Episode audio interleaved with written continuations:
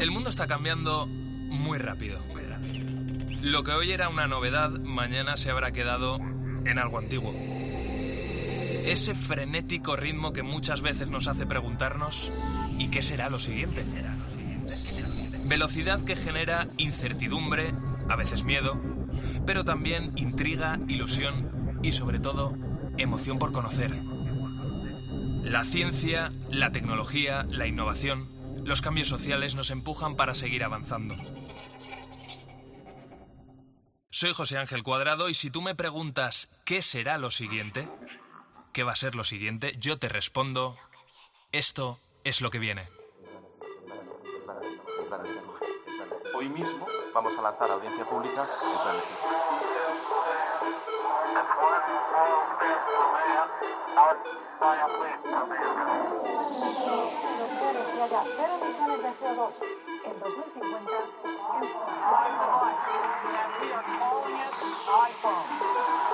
que haya cero emisiones de CO2 en 2050 El comité ha llegado a una conclusión científica clara. Es una vacuna segura y efectiva. La tercera misión de SpaceX se ha acoplado con éxito En COPE. José Ángel Cuadrado. Lo que viene. Estamos aquí en, en lo que viene en el programa de ciencia, de innovación y de tecnología de, de COPE. Eh, si sigues habitualmente este programa, eh, sabrás que el cerebro eh, es una de las cosas de las que más me gusta hablar a mí, porque, mm, en fin, la pregunta es, ¿cuánto sabemos a día de hoy sobre, sobre el cerebro? Eh, la ciencia tiene este asunto como uno de los retos más apasionantes para los próximos, no sé, diría las próximas décadas, ¿no? Y es cierto que eh, a día de hoy se sabe mucho más del cerebro que hace 10 años. Eso es una realidad, sobre todo gracias al desarrollo de, la tecnología. Eh, y eso con tecnologías como la inteligencia artificial, como la informática, eh, en fin, eso se va a va a ir cada vez más rápido, o en teoría es lo que, lo que se espera, ¿no? Eh, Óscar Robles eh, Sánchez, Óscar David Robles Sánchez, doctor en informática de la Universidad Rey Juan Carlos. Óscar, eh, ¿qué tal estás? Bienvenido a lo que viene. ¿Qué tal, José Ángel? Muchas gracias por invitarme. He cumplido, ¿eh? Óscar David. Eso es, eso Así es. hacemos un homenaje a, A tu madre, padres, ¿no? A eso tus es. padres. Bueno, oye, eh, decía yo que eh, conocer eh, todo sobre el cerebro es uno de los retos más apasionantes para la ciencia. Tú no eres neurocientífico, sino que eres doctor, como he dicho, en, en informática. Y por el proyecto que tú estás desarrollando, que ahora vamos a contar en qué consiste exactamente, ¿qué porcentaje me dirías tú que se conoce a día de hoy del cerebro?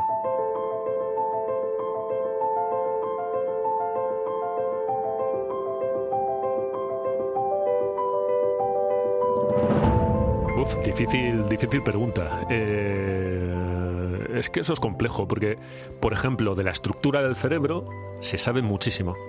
Es decir, se sabe, por ejemplo, que dos neuronas eh, producen lo que se llama una sinapsis, entre ellos un intercambio de potasio, calcio, etcétera. Pero ¿por qué a través de eso tú te acuerdas de mm, cuando tenías 16 años de una cosa y no de otra? O cuando eh, ves una imagen tú tienes un recuerdo, se te produce algo, un- una imagen en el cerebro y por qué en otra? Es decir, ¿cuál es la relación entre eso y el funcionamiento del cerebro? Prácticamente nada. Fíjate. Eh, bueno, vamos a contar, si te parece, el proyecto en el que tú estás enrolado ahora, ahora mismo. Básicamente, eh, por explicar, explicarlo de una manera sencilla, porque la gente que escucha lo que viene es gente de, toda índole, ¿no? Hay gente más especializada en ciencia o que conocerá más sobre ciencia y gente que, esto le queda muy, muy lejos, ¿no? Eh, tú básicamente estás desarrollando una plataforma gracias a la cual podéis representar el cerebro, para que la gente lo entienda, de una manera mucho más sencilla de lo que se había hecho hasta ahora. Eso no sé si se puede bautizar como gemelo virtual del cerebro, es decir, una representación virtual digital que vosotros vais a poner a disposición de neurocientíficos, gente que esté estudiando el cerebro, ¿verdad? Eh, explícanos también de manera sen- sencilla qué cambio habéis ofrecido a toda esta gente que está estudiando ahora mismo el cerebro. Pues eh, efectivamente esa es una de las representaciones que van a tener eh, disponibles los neurocientíficos. Lo que nosotros les eh, vamos a ofrecer es un eh, marco, digamos, de trabajo visual, es decir, para trabajar viendo lo que uno está haciendo, viendo las estructuras del cerebro, viendo su funcionamiento, como un para todos e intentando que se puedan ver cuando uno lo necesita las cosas con un nivel de detalle tremendo, cuando no lo necesita, pues de forma más simplificada, eh, porque eh, ver las cosas con un nivel de detalle tremendo mm, necesita de máquinas muy potentes, Muy potentes. mientras que a veces te interesa a lo mejor poder trabajar con tu portátil mientras vas de un sitio a otro en tren o algo parecido. Y eh, además, eh, también eh, enganchar eso con ser capaces de ver eh, cosas relacionadas con el funcionamiento del cerebro. Por ejemplo, eh, voltajes, actividad cerebral, cómo se propaga, etcétera. Mm.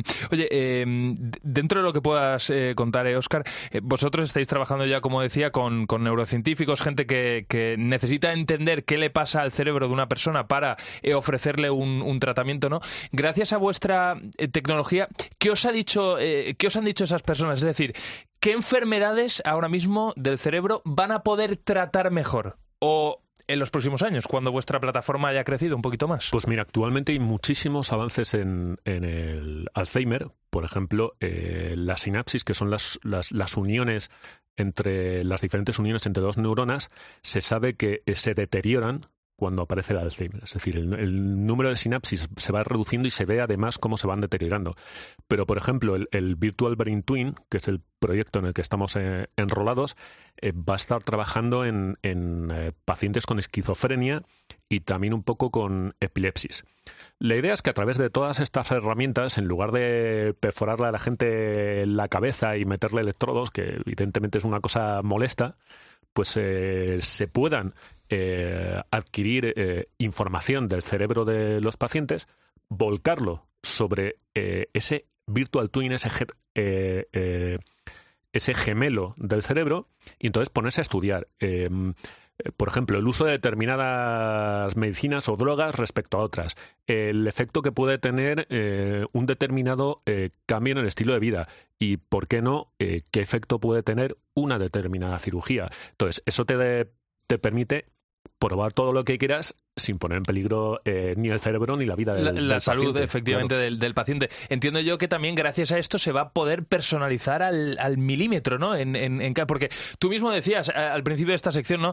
Entender por qué un cerebro eh, en una persona, ¿no? Se comporta de una manera y no de otra, ¿no? Pero es que eso mismo te digo, porque yo cuando tengo delante una imagen a mí me evoca algo y a ti eh, otra cosa totalmente distinta, ¿no? Así que gracias a vosotros también se va a poder personalizar.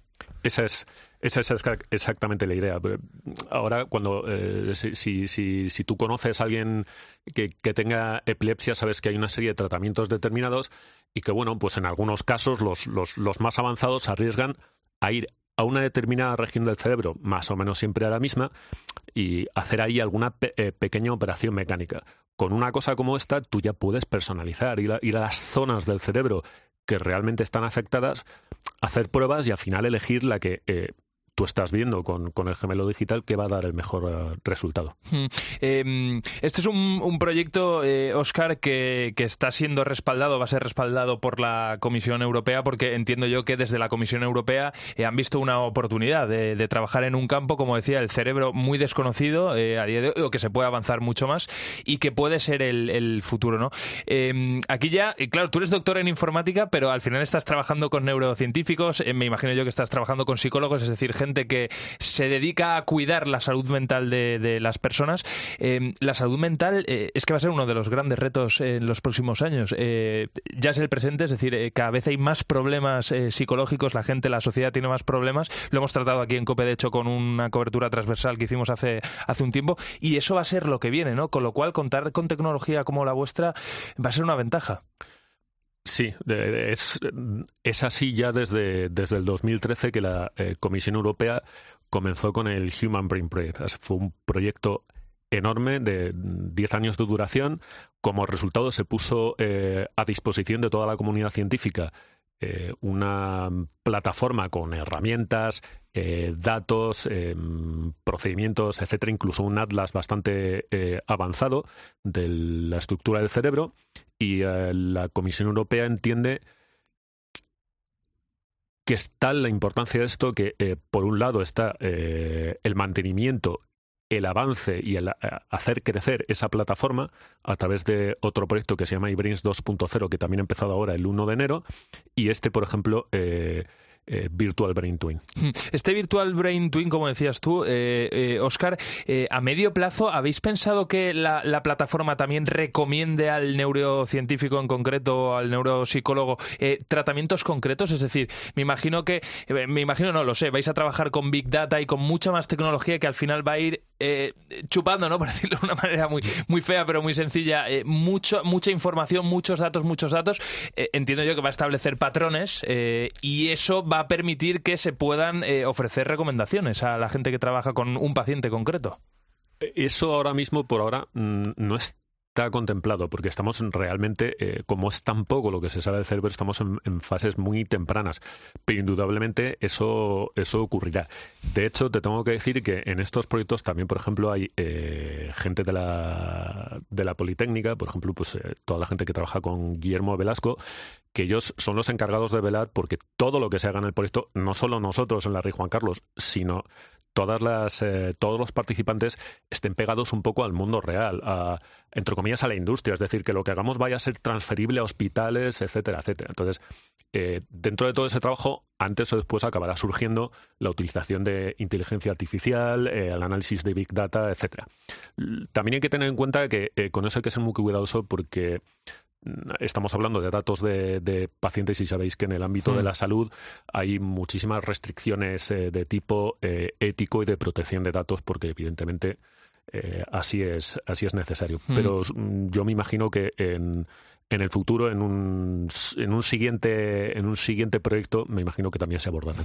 Eh, Oscar, em, ya por último, em, tú has dado una clave muy concreta y que además también la hemos tratado aquí en, en, lo que viene, ¿no? Qué importante es que los proyectos que eh, salen de las universidades o que están en los laboratorios efectivamente dan, den el salto y se puedan comercializar. Comercializar en el buen sentido de la palabra. Al final es llegar, como tú decías, a hospitales, etcétera, ¿no? En este sentido, eh, contar con el respaldo de la Comisión Europea ya os da una fuerza para, que eso sea una realidad a, medio plazo con lo vuestro? Sí, indudablemente. Cuando nos metimos en el Human Brain Project, pues eso eh, eh, fue algo que hizo eh, el, director de, mi grupo, que es el profesor Luis Pastor. Pero claro, yo estoy aquí, pero detrás de mí, evidentemente, hay un equipo de, o detrás de... mí o a mi alrededor, porque yo no soy más que uno más hay un montón de un montón de gente. Pues cuando Luis Pastor eh, eh, logró que entráramos en este en este proyecto indudablemente el, el marchamo entre comillas de tener detrás a la Comisión Europea te da eh, te da un empuje y evidentemente abre abre puertas. Cualquier en general cualquier proyecto financiado por la por la Unión Europea o por la Comisión Europea eh, siempre es muy tenido en cuenta porque la verdad es que eh, tengo que decir que son muy, muy, muy exigentes, para conceder un. Sí, que no, se, que no se regala el dinero. Eh, fíjate, yo esto no, quiero hacer, desde luego, y, menos en este programa, política ni debatir, pero cuando se habla con los fondos europeos ¿no? que se han asignado para esto, bueno, serán determinadas cosas. Desde luego, la mayoría de proyectos ahí tienen que apretar muchísimo. Mira, realmente el índice el índice de proyectos europeos que se piden respecto al porcentaje que, eh, se conceden es tremendamente bajo. O sea, se piden muchísimos proyectos, la Comisión Europea concede muy pocos. Eh, nosotros al Human Brain Project pues fuimos de, eh, la mano de, de, Javier de Felipe y su grupo. Javier de Felipe es probablemente uno de los, de los mejores neurocientíficos, neurobiólogos que tenemos en, en, España, en el, en CSIC y, la UPM, tiene un grupo muy, de trabajo muy potente. Y eh, claro, eh, hay que juntar gente muy, muy, mm, muy buena para lograr un apoyo tan fuerte como el que eh, comenzó a dar la Comisión Europea. Mm, está siendo un gusto, Oscar, eh, escucharte aquí en lo que viene. No te quiero despedir, te había dicho la, última, pero aún te voy a hacer. Eh, ahora sí que va a ser la, última. Claro, hemos hablado de, mm, del Alzheimer, ¿no? De tratar el Alzheimer casi con, con mayor eh, precisión gracias a vuestra plataforma. La esquizofrenia, ¿no? La gente que nos está escuchando, que a lo mejor tiene alguna persona cercana o ellos mismos, ¿no? Con algún problema em, similar, ¿no? ¿A quién les podemos dar esperanza? Gracias a vuestro proyecto, ¿qué otras enfermedades van a poder tener quizá un mejor diagnóstico y un, y un mejor tratamiento? Hombre, eh, en el alcance del proyecto, en algún punto está previsto, por ejemplo, trabajar eh, con pacientes de ictus, Entonces, yo te diría que en general todo esto se irá, se irá abriendo. Es decir, ahora tenemos tres años por delante para trabajar duro y avanzar concentrados, por ejemplo, en, la esquizofrenia, pero eh, en el fondo es conocer la estructura del cerebro, conocer el funcionamiento del cerebro y preparar una tecnología eh, que permita su estudio personalizado para los pacientes. Entonces, eh, espero eh, y estoy convencido de que pasados esos tres años con ese gemelo digital se podrá abrir el, abanico a, un amplio conjunto de enfermedades con las que contra las que luchar y ayudar a, los pacientes. Mm. Bueno, pues eh, aquí en lo que viene, casi en primicia, hablando con Oscar David Robles Sánchez, que es eh, doctor en informática de la Universidad Rey Juan Carlos, una de las personas que está al frente de este proyecto de crear un gemelo virtual del cerebro para entenderlo un poco mejor y que los tratamientos eh, que se puedan ofrecer a algunas personas que tengan alguna enfermedad relacionada con el cerebro sean más, más certeros. Pues Oscar, solo puedo que desearte muchísima suerte para esos tres años que vienen por delante y que el proyecto llegue a buen puerto. Nos vas contando, si te parece. Perfecto, será un placer. Muchísimas gracias a vosotros por eh, darnos visibilidad y, contar todo esto. Un abrazo. Gracias. En COPE, lo que viene. José Ángel Cuadrado. Pues eh, si te pregunto eh, cuáles son las plataformas eh, que ahora mismo utilizas en tu día a día, me vas a decir que los medios de comunicación, echas mucho tiempo en, en COPE, o eso espero. y luego, por supuesto, redes sociales, Instagram, TikTok son las que están pegando ahora más. Y seguramente me digas también YouTube. Y en YouTube, los shorts. Yo te, reconozco que paso muchas horas eh, en el día consumiendo shorts y dándole con el dedito hacia arriba.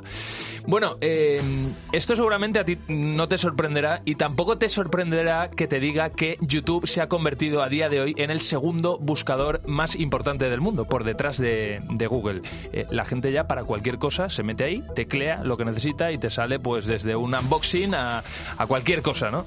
Eh, vídeos también de entretenimiento.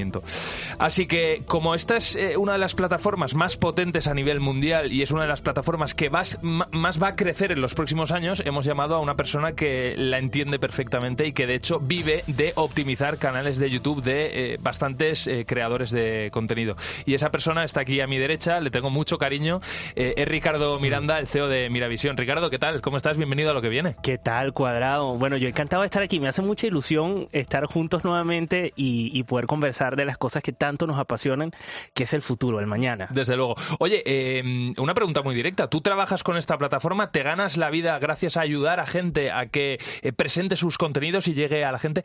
¿Por qué crees tú que YouTube se ha convertido en el segundo buscador más importante del mundo? ¿Qué tiene esta plataforma con respecto a otras? Bueno, el elemento principal que nos acompaña en el día a día hoy a todos los seres humanos que tenemos un teléfono en la mano, que es el vídeo. El vídeo se ha convertido en esa respuesta que buscamos eh, y a veces hasta la que no buscamos, porque estas redes sociales nos invitan a descubrir contenidos precisamente a través de este formato, del vídeo.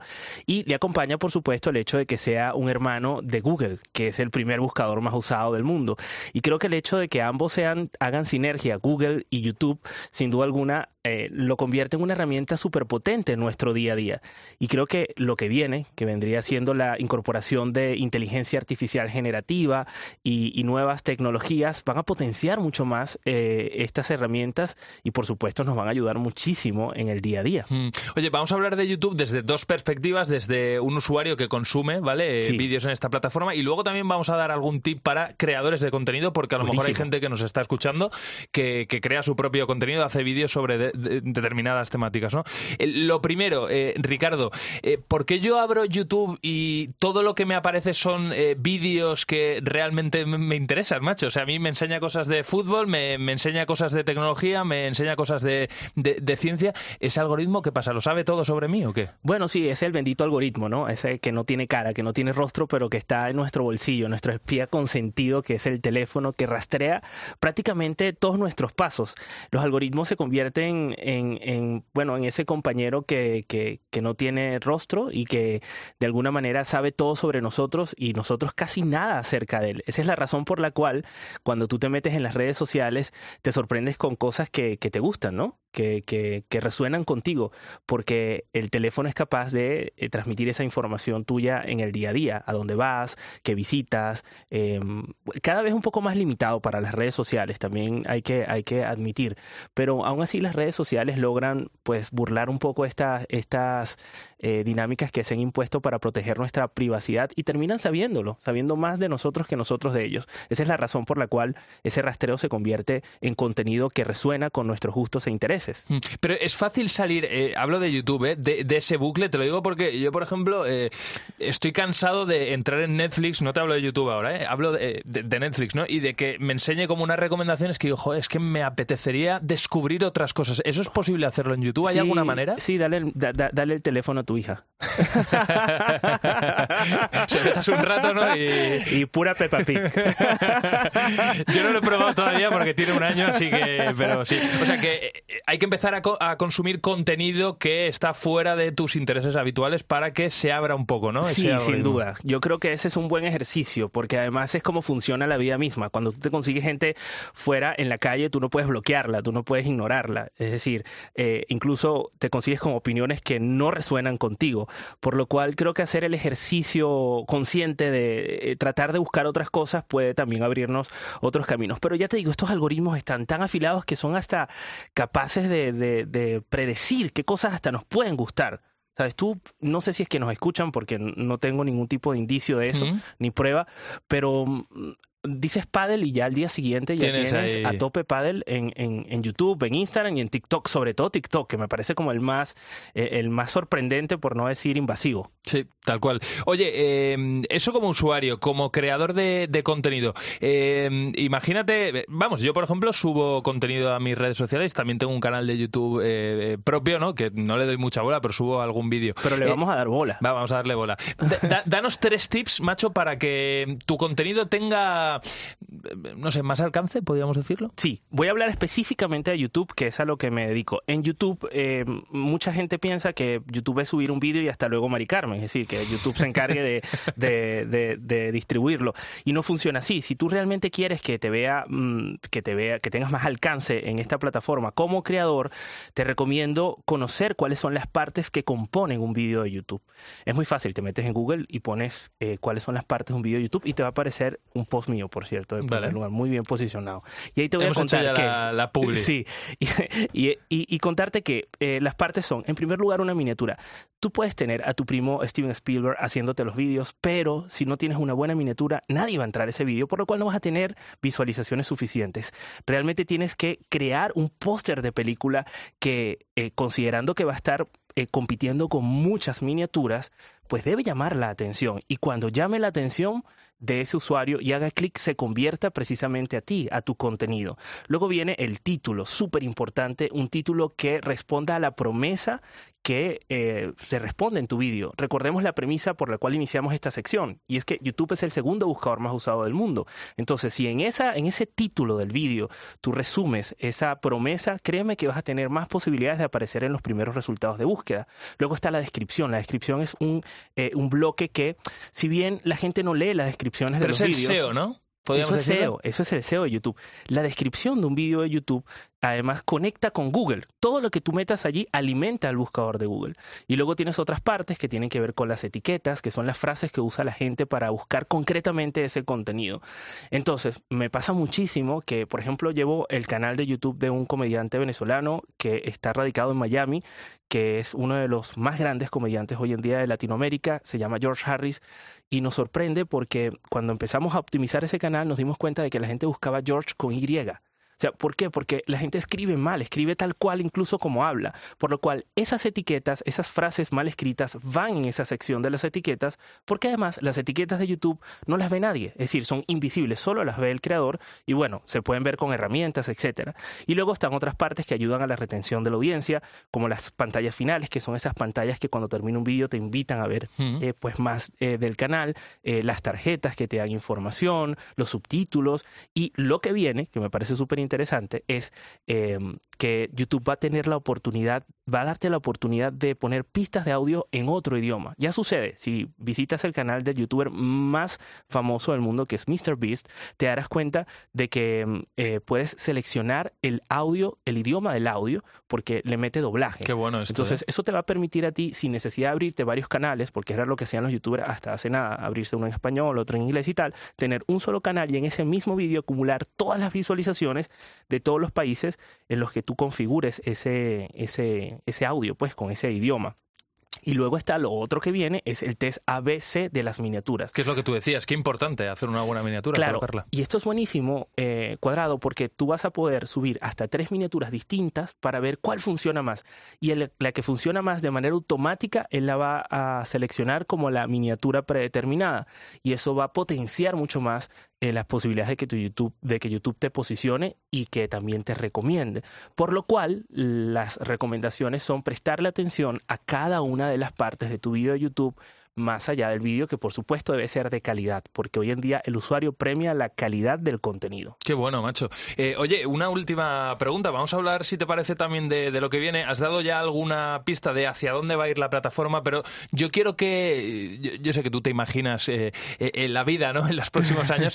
Eh, quiero que me digas si ves que dentro de cinco años, por ejemplo, una persona como yo en mi casa, voy a ponerme unas gafas de realidad virtual y sin la necesidad de tener una televisión o un móvil delante, voy a poder consumir vídeos de YouTube. ¿Eso, eso, ¿Eso va a ser una realidad o no? A mí me cuesta muchísimo cada vez más predecir el futuro. Yo te digo que eh, tú y yo somos unos grandes apasionados por el futuro, llegamos a trabajar incluso juntos en esa área, en, en- en televisión, y, y yo creo que hace cinco años uno podía decir, bueno, es que el futuro va a ser de esta manera, pero es que de repente nadie vio venir la inteligencia artificial generativa, y quién sabe qué cosas pueden no eh, no, no podemos ver venir en el futuro, por lo cual yo soy un poco más cauto porque mm, creo que cada vez es más complicado eh, tener ese tipo de predicción.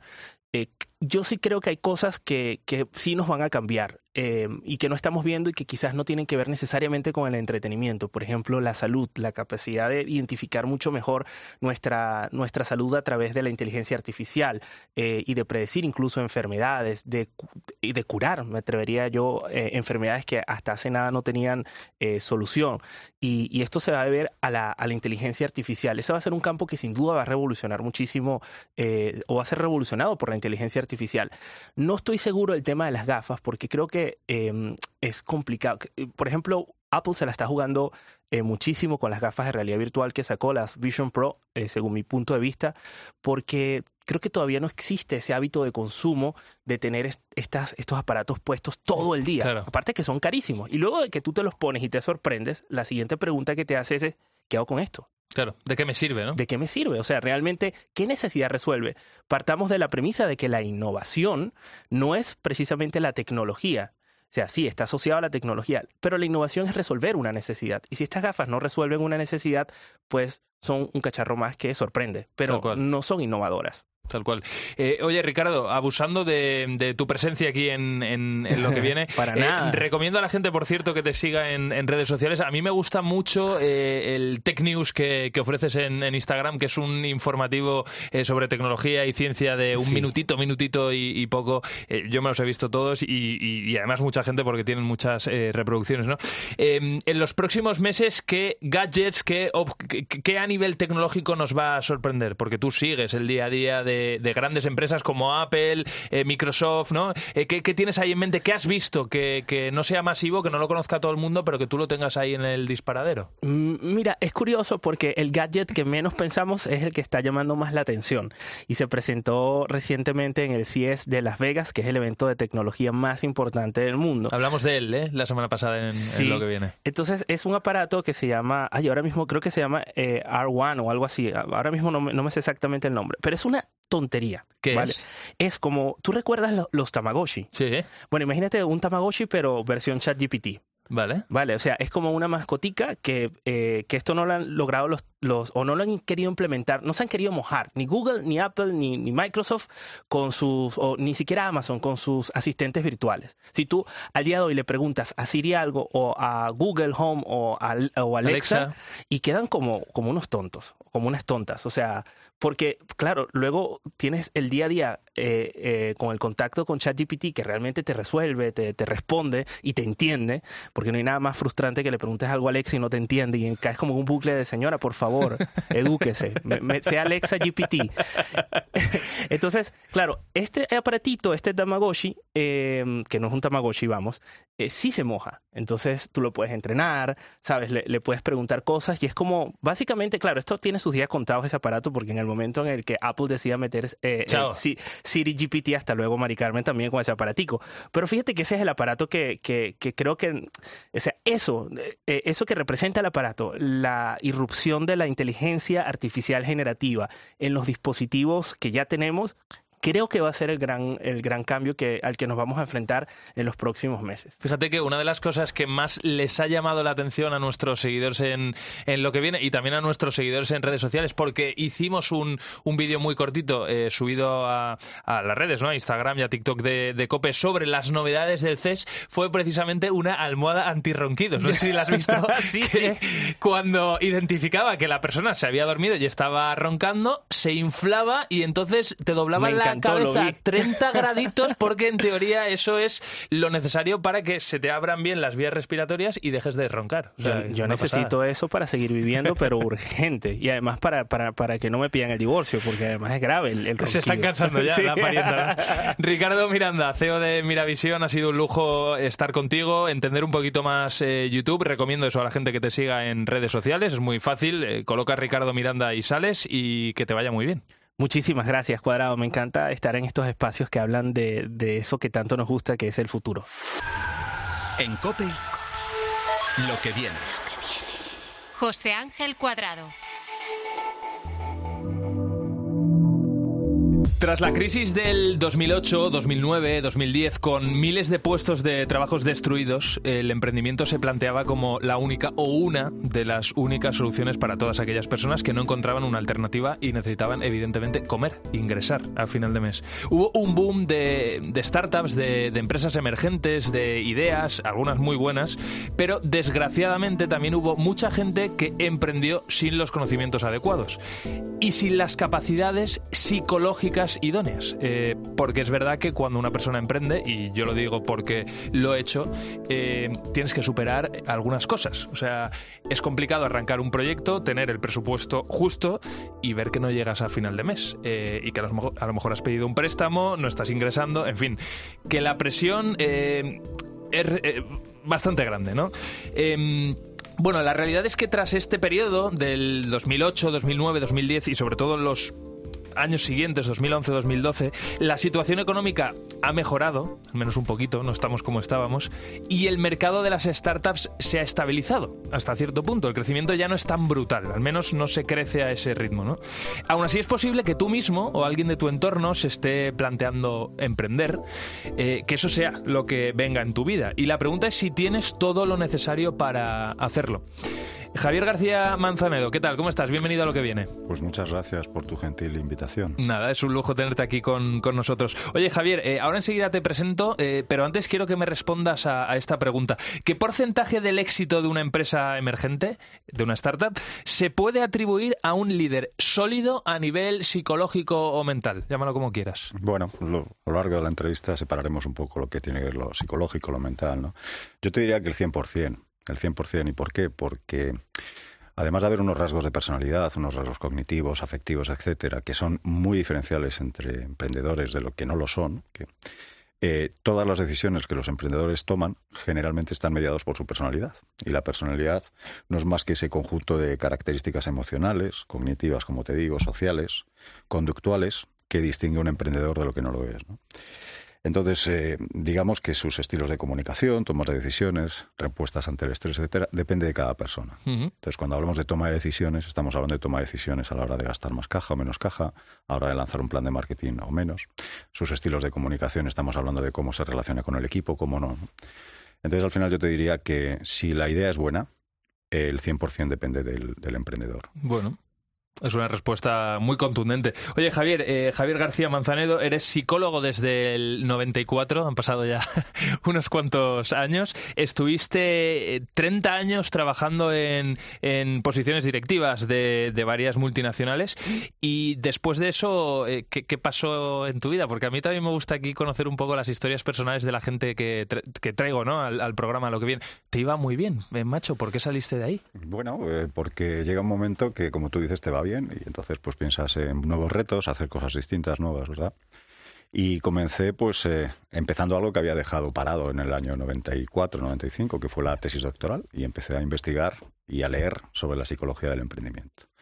Y entonces me di cuenta que había un gran campo de ayuda a algo que me parece un factor económico fundamental en este país, que es el, el emprendimiento. Es decir, si en este país emprendiéramos todos bien y más, pues probablemente no necesitaríamos tanta subvención y tanta eh, ligazón a determinados poderes. ¿no? En cualquier caso, pienso que eh, si podemos poner al servicio de los emprendedores y de los inversores, porque esto no solamente va de, de, emprendedores, va de inversores, un conocimiento que les ayude a, digamos, a minimizar posibles fracasos, pues qué duda cabe, pues es, es, es fundamental. Hmm.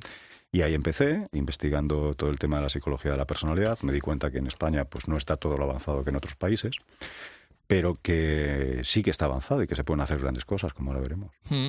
Eh, claro, si te parece, eh, a la hora de definir un perfil de, de, los emprendedores que hay ahora mismo, se pueden, eh, se pueden poner encima de la mesa varios perfiles, gente más joven eh, y gente, evidentemente, como tú decías, ¿no? a partir de los 50 quizá que no les quede más remedio ¿no? que autoemplearse. Esto lo hablábamos fuera de, de micros. ¿no?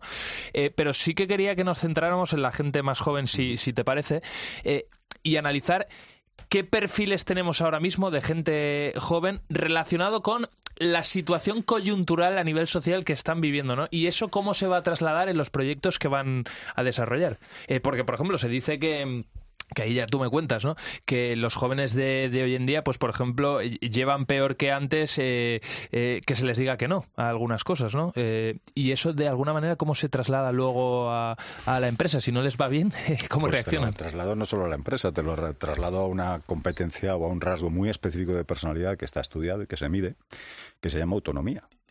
La autonomía dentro del emprendimiento es el no quiero que me digan cómo hacer las cosas. No me gusta obedecer. ¿Eso es bueno o es malo? Te pregunto. Depende. Depende. Entonces, yo he tenido emprendedores en nuestro gabinete que son muy autónomos y que esa autonomía les ha llevado a tomar decisiones cuando no debían, sobre todo si son jóvenes, porque ya sabes tú que la juventud normalmente correlaciona con la inexperiencia, no por otra cosa, sino porque no han tenido tiempo de vivirlo. ¿no? Entonces, todo eso forma un mix de muchas dimensiones, de muchos rasgos de personalidad, competencias y demás, que es importante tenerlo en cuenta. ¿eh? Te voy a poner un caso que de vez en cuando lo cuento en entrevistas. Eh, en un momento me enfrenté, gracias a, o por indicación de un, de un inversor, de un importante inversor, a que auditáramos hiciéramos una auditoría de la personalidad, de los rasgos y de las competencias de un emprendedor. No voy a poner sexos, para no dar pistas. Entonces nos encontramos que este emprendedor había fundido pues 350 y tantos mil euros en seis meses, siete meses, tomando decisiones que la mayoría de las veces no habían sido consensuadas. Entonces vimos rápidamente y resumiendo, pues vimos que era una persona que tenía una gran autonomía, es decir, no le gustaba hacía esto por estar libre, por ser libre. No le gustaba dar cuentas de nada. Resumiéndolo a, a modo. Además vimos que tenía una toma de decisiones, o el perfil de toma de, toma de decisiones era no el adecuado y la toma de riesgos altísima. Le daba muy poco miedo el riesgo, ¿no? A grandes rasgos. Uh -huh. Conclusión de esto, pues me, me, decía, ¿y esto qué significa, Javier? Que tú sabes, pues mira, le has comprado una bicicleta eléctrica de las de 14.000 euros, se ha tirado cuesta abajo sin saber montar en bici y encima le han robado la bici. ¿Y esto cómo me...? Pues claro, es que en el, en el ambiente inversor, por así decirlo, esto no se conoce. Yo tengo muchos inversores que dicen, ah, pero esto se puede medir. Pues claro que se puede medir. O sea, tú piensa una cosa, para nosotros medir esto es lo mismo que si tú llevas a tu hija Lucia al, al médico y si le duele la tripa, lo primero que le hace es un escáner, por ejemplo, uh -huh. o un análisis. Y si te duele un hueso o lo que fuera, pues te haces una radiografía. Bueno, pues nosotros los psicólogos, y cuando digo psicólogos, subrayo psicólogos, porque estas pruebas no están a disposición de ningún otro profesional, no las puedes adquirir y mucho uh -huh. menos suministrar. ¿vale? Los psicólogos tenemos nuestras propias radiografías, que también se llaman test, se llaman psicotécnicos. ¿vale? Entonces, a través de estos test psicotécnicos que se basan en la psicometría, nos permite dibujar unos perfiles en función de muchas dimensiones que ya se han venido a estudiar que correlacionan positiva o negativamente con el emprendimiento y nos permite hacer una radiografía de esa persona, cómo va a reaccionar de acuerdo a su personalidad, a sus competencias barra conocimientos, cómo va a reaccionar ante determinadas circunstancias. Si esa reacción es la que suponemos es la adecuada al entorno emprendedor, no hay problema. Si no es la adecuada y si tiene cierta tendencia o poca tolerancia al riesgo, pues ya sabemos que es una persona que tiene que estar, digamos, pues un poco más vigilada, entre comillas, Mm. o determinar qué tipo de decisiones puede tomar él o no. Eso o está, consultar. eso está muy bien. Oye, eh, eh, Javier, eh, si hablamos de emprendedores eh, jóvenes, ¿no? Eh, me imagino que muchos de ellos tendrán como referentes a, a, eh, otras startups o a otros emprendedores como, por ejemplo, los que han fundado Blue Banana, que son las sudaderas estas de la X, seguro que mucha gente sabe de, lo que hablo. Eh, tendrán como referentes a los chicos de, de Nude Project, que, que también son una, son una marca, bueno, empezaron como marca de ropa, ahora están haciendo de todo. Tienen su propia bebida energética, tienen su podcast, que lo están reventando en YouTube y en, en redes sociales. Me imagino que tendrán como referente a Pedro Buerbaum, por ejemplo, que tiene Wallcast, ¿no? Y, y que tiene su propio club de, de inversión. Eh, ¿Es necesario que la gente joven se parezca a esta eh, a estos nombres que te he puesto encima de la mesa para triunfar o no necesariamente? Si se parece el malo, que entonces van a ser la copia. Lo importante es que entiendan qué les ha pasado a esos chavales, ¿eh? En general. Esos chavales tuvieron una idea y afortunadamente, te lo digo como lo dice Ray Dalio, ¿eh? no lo digo yo, venían bien cableados para llevar esa idea adelante. Alguno que conozco, no a todos, pero alguno que conozco, es gente muy abierta a los consejos y es gente que pregunta y es gente que se deja asesorar. Eso es fundamental en cualquier cosa, en cualquier ámbito de la vida. El preguntar y saber asesorarte, saber rodearte de gente potente que te acompañe, sobre todo si eres joven. Y luego, obviamente, pues muchos de ellos ya en, el específico punto de su negocio, pues lo han hecho muy bien, han sabido generar una serie de valores de eh, vitales, etcétera, etcétera, y han sabido unir a una marca, y esa marca es la marca de la ropa, y entonces el que lleva la ropa se identifica con esos valores. Lo han hecho muy bien, lo han hecho muy bien, y desde aquí, desde luego, mi felicitación. Mm, Lo han hecho muy bien. Los de Hawkers en su día, que también además vendieron la, empresa y les salió muy bien porque ganaron mucha pasta. Te digo una cosa, eh, mi pepito grillo en este programa es Rafa, nuestro técnico, que lo tengo al otro lado. Cuando me está sonriendo, asintiendo, eso significa que, que la cosa va bien, le está pareciendo interesante como me está pareciendo a mí esta, esta entrevista. Eh, oye, eh, Javier, si te parece, vamos a hablar de la gente más senior de esta, de esta sociedad, porque claro, hablas de emprender, la gente, no, la gente joven, no, no, no, es que estamos en un país en el que mucha gente a partir de los 45 o 50 años de repente se queda sin un trabajo y dice, "Uf, ¿qué hago con, con mi vida? Eh, ¿Por dónde empiezan todas estas personas o por dónde deberían empezar? A ver, eh, aquí hay tres formas de, de emprender, con más o con menos riesgo. Digamos que el emprendimiento puede suministrarte con más o con menos riesgo. Entonces, en función de tu etapa vital que estés, puedes asumir más o menos riesgo. Emprender no es ni más ni menos que generar un trabajo primero para ti y después para otros. Y como te decía antes, eh, creo que es fundamental ahora mismo para la estructura social y económica de este país que la gente emprenda y que las administraciones se involucren en el emprendimiento de esas personas y los fondos de inversión, bancos, etcétera. Eh, como te comentaba, hay nueve de cada diez personas que empiezan emprendiendo ya mayores, pues por un ERE de estos que están ocurriendo ahora y demás, lo hacen a través de modelos de franquicias, que están muy tutelados hasta el momento de la apertura de la franquicia, es decir, es un emprendimiento muy controlado. Hay otros que lo hacen a través de poner en marcha una idea que puede funcionar o puede no. La estadística que hice, bueno, pues que una de cada ci- diez startups, una de cada Una de diez, cada diez. una de cada diez llega a los primeros cinco años de vida. Más O sea, menos. las otras nueve, chao. Chao. Chao pescado, ¿no? No se dice así. Entonces, bueno, pues todo esto hay que tenerlo en cuenta, ¿no? Por ejemplo, las empresas de reciente creación vienen más o menos los, las- los números a decir que el 40% de las empresas sobreviven los cinco primeros años. Entonces, bueno, ahí es el emprendedor, su situación vital, social, económica, el que tiene que tomar una decisión. Sobre todo si, como estamos viendo, pues esta sociedad apunta a que el emprendimiento, perdón, a que los seniors ya a partir de, de 45 años, lo vamos hace un momento, ¿no? En Madrid hay más de, 100, de 65.000 parados de más de 45 años y 114.000 mujeres. No sé si Telefónica los va a readmitir. Es una broma, ¿no? O, o cualquier otra. Entonces, es difícil. Entonces, es, es una perspectiva que tiene que, que tomarse y tiene que saber que no solamente es poner una marcha, en marcha una idea, sino que hay muchas otras cosas que tiene que, que, que tener en cuenta, principalmente saber. Hmm.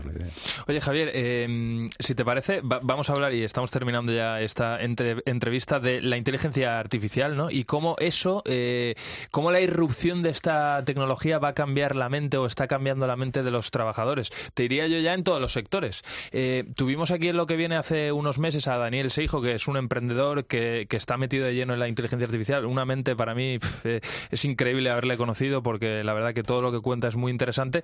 Y él decía, mira, para la gente que tenga miedo a la inteligencia artificial como sustitutivo de una persona, decía, no, no, a ti el trabajo no te lo va a quitar la inteligencia artificial, a ti el trabajo te lo va a quitar una persona que sepa utilizar la inteligencia artificial, ¿no? Esta tecnología, ¿cómo está cambiando el mundo de las startups y cómo lo va a cambiar? Bueno, y de las empresas.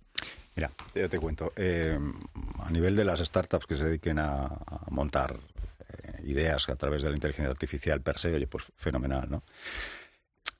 Eh, la inteligencia artificial, como cualquier otra inteligencia, no puede competir con la inteligencia humana. ¿eh? Nosotros, por ejemplo, medimos dos grandes puntos cognitivos eh, en el emprendedor, tanto la inteligencia emocional, que es cómo me manejo yo conmigo mismo, cómo me manejo con los demás, y como decía Goleman, cómo pongo esa emoción a trabajar en pro del emprendimiento, la inteligencia general, factor G, que todos lo sabemos. Medimos una serie de rasgos de personalidad que tienen que ver fundamentalmente con cómo las personas toman esas decisiones y una serie de rasgos más cognitivos que fundamentalmente, como te digo, es creatividad e inteligencia. ¿vale? Todo eso lleva un flavor que es el flavor humano, que es la capacidad que yo tengo de tomar decisiones, el ser actancial, perdona que entre en, en terrenos. La inteligencia artificial no. La inteligencia artificial obviamente te va a acelerar procesos, te va a dar más información, etcétera. Al final, eh, lo que nos vamos a encontrar detrás es un- una persona que tiene que tomar una decisión. ¿Esa decisión en qué se basa? En conocimiento, competencias, actitudes. Es decir, eh, la inteligencia artificial no me va a decir cómo yo tengo que liderar un equipo, cómo tengo que dirigir una reunión, cómo es mi toma de decisiones, cómo es mi perfil de liderazgo, cómo planificarme y ordenarme. Me podrá decir qué es lo que tengo que hacer para seguir unos estándares y que aquello triunfe. Pero primero tendré que conocer cómo me planifico yo, me organizo, cómo tomo yo decisiones, para a partir de ahí tener una persona que te acompañe y que pueda ir tomando esas decisiones. El otro día, fíjate, hablaba con, con un gran mentor y amigo, que es Jesús Alonso Gallo, a los que desde luego les recomiendo que, que le sigan si pueden. Eh, me decía, yo le preguntaba, oye, ¿por qué crees tú que fracasan los, los, los, los, eh, los proyectos de emprendimiento? Más de 70 inversiones a sus espaldas tiene. Y me decía, por las personas, por cómo se lleva el equipo de socios. ¿no? Entonces esto me recordó un punto importante que también eh, me contaba otra gran emprendedora, y cuando digo emprendedora te repito lo de antes, siete de cada diez personas que llegan al gabinete son mujeres. La primera mujer que dirigió un fondo de inversión en España, Tarin Andersen, me decía, el 95% fracasan por las personas. Y es gente que ha invertido y que mm, mueve la inversión hacia eso. Entonces, eh, esto me recordó a la NASA. Todos sabéis lo que es la NASA, ¿verdad, queridos Mm. oyentes? Bueno, pues la NASA, eh, cuando monta a la gente en una nave, no le importa lo que cada uno sabe, porque se supone que lo sabe hacer. Y la nave tiene la inteligencia artificial suficiente como para manejar los procesos, automatizarlos y demás. ¿Qué es lo que le preocupa? ¿Qué crees tú? ¿Cómo las personas van a encajar entre ellas? ¿Van a estar en un espacio cerrado? Cerrado. ¿Cómo van a ser capaces? Muy pequeño. muy pequeño, con mucho estrés, con mucha... Eso es lo que realmente les, les, tiene, les tiene en cuenta. ¿no? Entonces, la pregunta es, ¿eso se puede medir? Sí. ¿La inteligencia artificial lo puede medir? Bueno, todas las pruebas las podemos automatizar y se miden y sale un diagnóstico que está basado en unos baremos. ¿no? Cuando te digo lo de diagnóstico, baremos, etcétera, es un tema muy importante. Aviso a navegantes. Yo vengo observando que últimamente pues todo el mundo hace test de emprendimiento. Pero quieres ser emprendedor, rellena este test. Ojo con esto. ¿eh? Ojo con esto. ¿Tú a Lucía le harías un test de estos de la enfermedad que innombrable que viene de China o le harías uno de las grandes? Sí, sí. Pues esto es lo segundo, Esto es lo evidentemente. mismo. Entonces yo creo que, y ya respondiendo a tu pregunta, la inteligencia artificial que hace, pues te va a automatizar procesos, te va a dar información muy rápida, pero al final el, la- el conocimiento procedimental, qué hacer con esa información, va en la persona. ¿eh? La misma información para una persona que es aversiva al riesgo no significa esa misma información para otra persona que no tiene que tiene absoluta tolerancia al riesgo o locus de control interno o mucha más estabilidad emocional o un perfil de neuroticismo más bajo versus un perfil de neuroticismo más alto.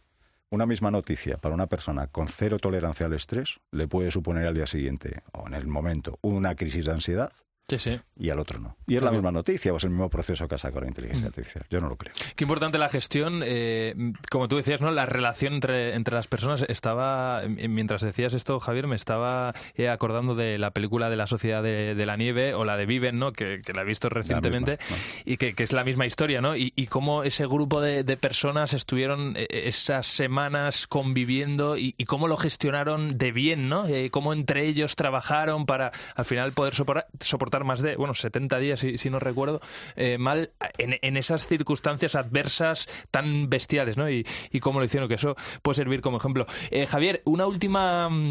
Eh, pregunta, tú hablabas de la importancia de poner eh, a la persona en el centro de todo. Hemos hablado también de, eso aquí en, en, lo que viene. Eh, y, cómo el futuro para toda aquella empresa que quiera sobrevivir y que quiera evolucionar debería ser poner precisamente a la persona en el centro de todo, porque es el motor de, toda organización, ¿no? Javier García Manzanedo, recomiendo a cualquiera que te busque en redes, que estás ahí eh, y a través de esos perfiles pueden encontrar las, las numerosas empresas que, tienes en las que estás trabajando, una de ellas que, como hemos contado, eh, ayuda a los emprendedores y también a los fondos de inversión, ¿no? A identificar esos perfiles y cómo son los chavales, sobre todo. Eh, Javier, ha sido un lujo escucharte aquí en lo que viene y estamos en contacto, si te parece. Pues encantado, un placer estar en esta casa como siempre y me tenéis a vuestra disposición para lo que necesitéis. Cuídate mucho, un abrazo amigo. Gracias. Hasta luego. En COPE, lo que viene. José Ángel Cuadrado. Pues hasta aquí una nueva entrega de, lo que viene, hasta aquí este programa de COPE en el que hablamos de ciencia, en el que hablamos de tecnología, en el que hablamos de innovación, en el que hablamos también de cambios sociales. Soy José Ángel Cuadrado, como siempre te digo, tienes nuestros mejores eh, contenidos en redes sociales y el programa completo lo puedes encontrar en cope.es, es tan sencillo como buscar programas, ahí tienes lo que viene y una pestañita con podcast. Nos volvemos a escuchar en el mismo sitio ya a la misma hora. Un abrazo y hasta la semana que viene. Hasta siempre.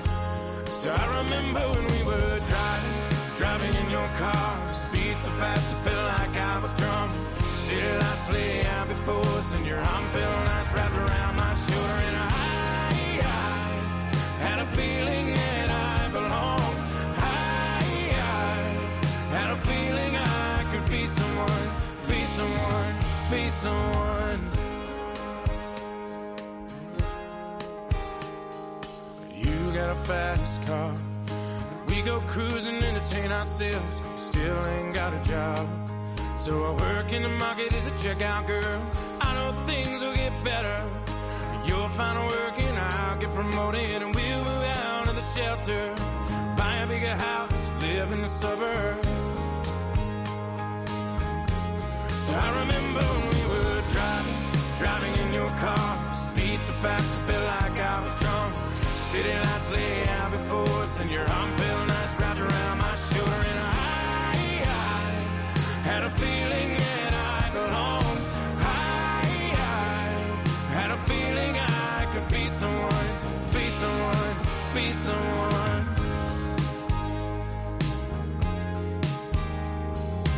You got a fast car. I got a job that pays all my bills. Stay out drinking late at the bar, see more of your friends than you do your kids. I'd always hope for better. Thought maybe together you and me'd find it. I got no plans, I ain't going nowhere. Take your fast car and keep on driving. So I remember